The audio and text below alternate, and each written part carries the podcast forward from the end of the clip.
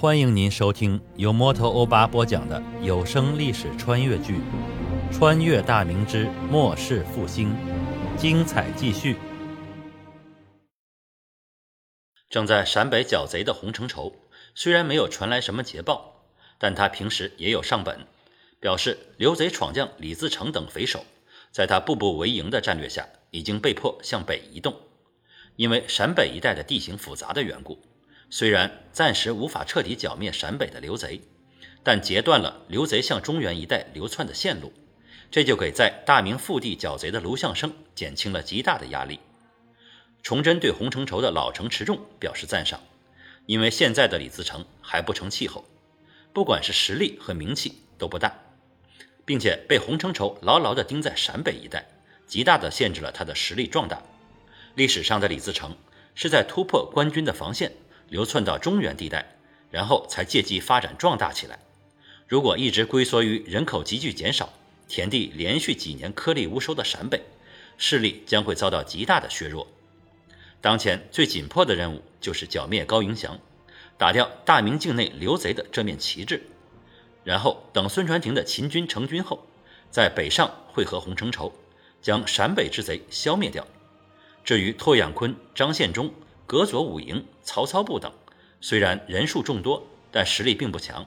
要么满足于小富即安的状态，以劫掠享受为主，对大明的危害并不是很大。官军实力日益强悍以后，消灭他们并不算难事。自己穿越到大明不到一年，通过改变原先急躁冒进的战略，通过改变原先急躁冒进的战略规划，加强官军后勤的保障，选贤用能，坚持用人不疑的策略，已经逐步扭转了开始恶化的局势。只要沿着目前的大方向前进，并且中间不再出现大的变数。那么，挽救汉人最后的王朝还是问题不大的。最难的是如何改变这种腐朽的制度，那会触动绝大多数当权者的利益。搞不好的话，下场是极其悲惨。隋炀帝的结局就是最好的例子。当前的重中之重仍然是军事和财政。文官集团腐败已久，想从根子上彻底纠正，需要长远的计划。最重要的是手里要有足够的实力。只有大明彻底的安静下来，自己手里有了如臂指使的利刃，那才具备了挑战利益集团的能力。现在内忧外患之下，再对文官集团下手，那就是嫌自己死得慢。穿越不到一年就死的皇帝，将会成为穿越者的耻辱。况且目前的朝廷还能勉强维持，文官们也并非铁板一块，楚党、浙党、东林党也是互相牵制。还有已经示威但并不死心的阉党，正在通过一些小动作不断的发出信号，试图重回到权力圈内。崇祯一直没有把首辅温体仁换掉，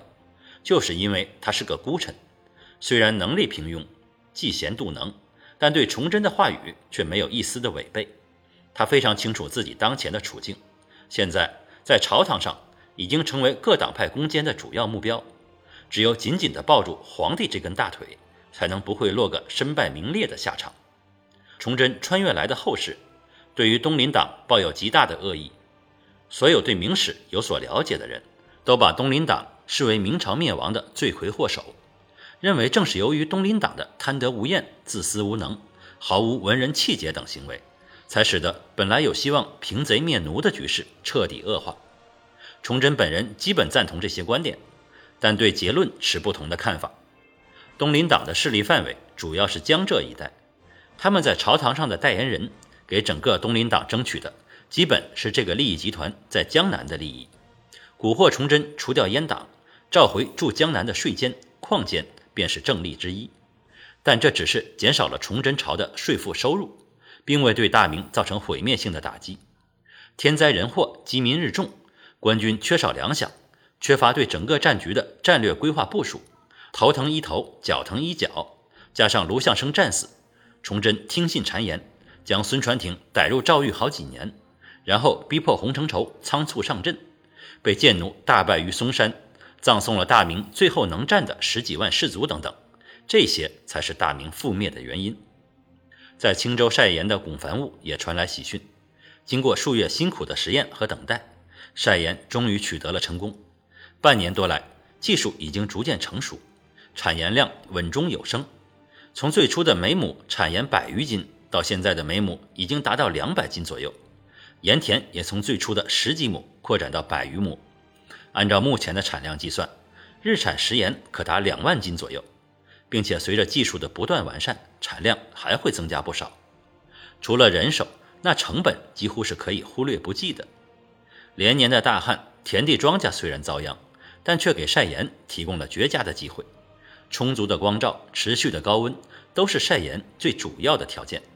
这么好的条件，自然要尽快扩大产盐的面积，迅速提高产量。龚凡务正在从当地大量召集人手，平复荒滩，修建围墙和民工住所，包括一小队锦衣卫的营地，完善配套措施，让大家生活更加方便。为了保密，龚凡务遵照崇祯的意思，招募人手都是以家庭为单位进行的。招募进来的家庭所有成员，三年之内是不得外出，不得与盐场之外的生人接触，以免泄露技术。毕竟晒盐不是科技含量很高的产业，一旦有人进来走一遭，整个流程就会一览无余。在崇祯的海盐还没有垄断市场的情况下，会造成巨大的损失。目前盐场里共有二十户家庭，人口总共八十三人，其中青壮五十一人，妇孺老弱三十二人。都是经过锦衣卫查访，身家清白、家中赤贫之人，在盐场给出的青壮每日两顿饱饭，每月八百个铜钱，另外每户每日给两升米的优厚条件的吸引下，举家迁入盐场。这么好的条件，只要三年之内不得外出，这样的东家简直是活菩萨转世啊！别说三年不得外出，就是十年也行。自家平日里也就是在村里三亩两分地打转。除了卖针头线脑的小商贩，一辈子也见不到几个生人。围墙离海边的盐场向内地扩出去五里左右，这也是为了给将来盐场规模扩大之后，各种建筑物留下足够的空间。在崇祯的设想中，这里产的盐将直接面向山东、河南、湖广等地区，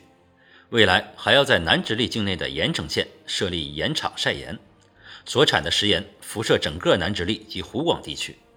位于天津卫一带的长芦盐场，由于疏于管理，管理盐场的转运使司、提举司上下贪腐严重，导致大量的盐户外逃，产量急剧下降，所以也被崇祯列入了重建的计划之中。他已经安排锦衣卫的户部坐探，暗中打听户部衙门中大小官员的个人情况，发现德才兼备的人才后，便会对长芦盐场的衙门进行清理，惩治大小贪官。然后让自己属意之人接管，按照青州盐场晒盐的方法生产食盐，面向京津冀以及山西、陕西两省。如果这项计划得到实施，那国库的财政短缺问题将会得到极大的缓解，内躺也会得到巨大的充实。当然，就算有了盐，但还是要有市场。想要从那些富甲一方的盐商手中拿下市场，过程将会是复杂曲折的，血腥暴力是不可避免的。盐商以及他们背后的人，绝不会将手中的摇钱树拱手相让。不要想着一举占领整个大明的食盐市场，要分步骤、有计划的进行。只要自己的执政地位不会受到外来的威胁，到时候再以雷霆的手段彻底消除所有的障碍，在全大明实行官盐专卖。目前只能闷声发大财，手段还不能过激，以免出现不可控的变数。感谢您收听由摩托欧巴播讲的历史穿越剧《穿越大明之末世复兴》，欢迎加入我的八分圈，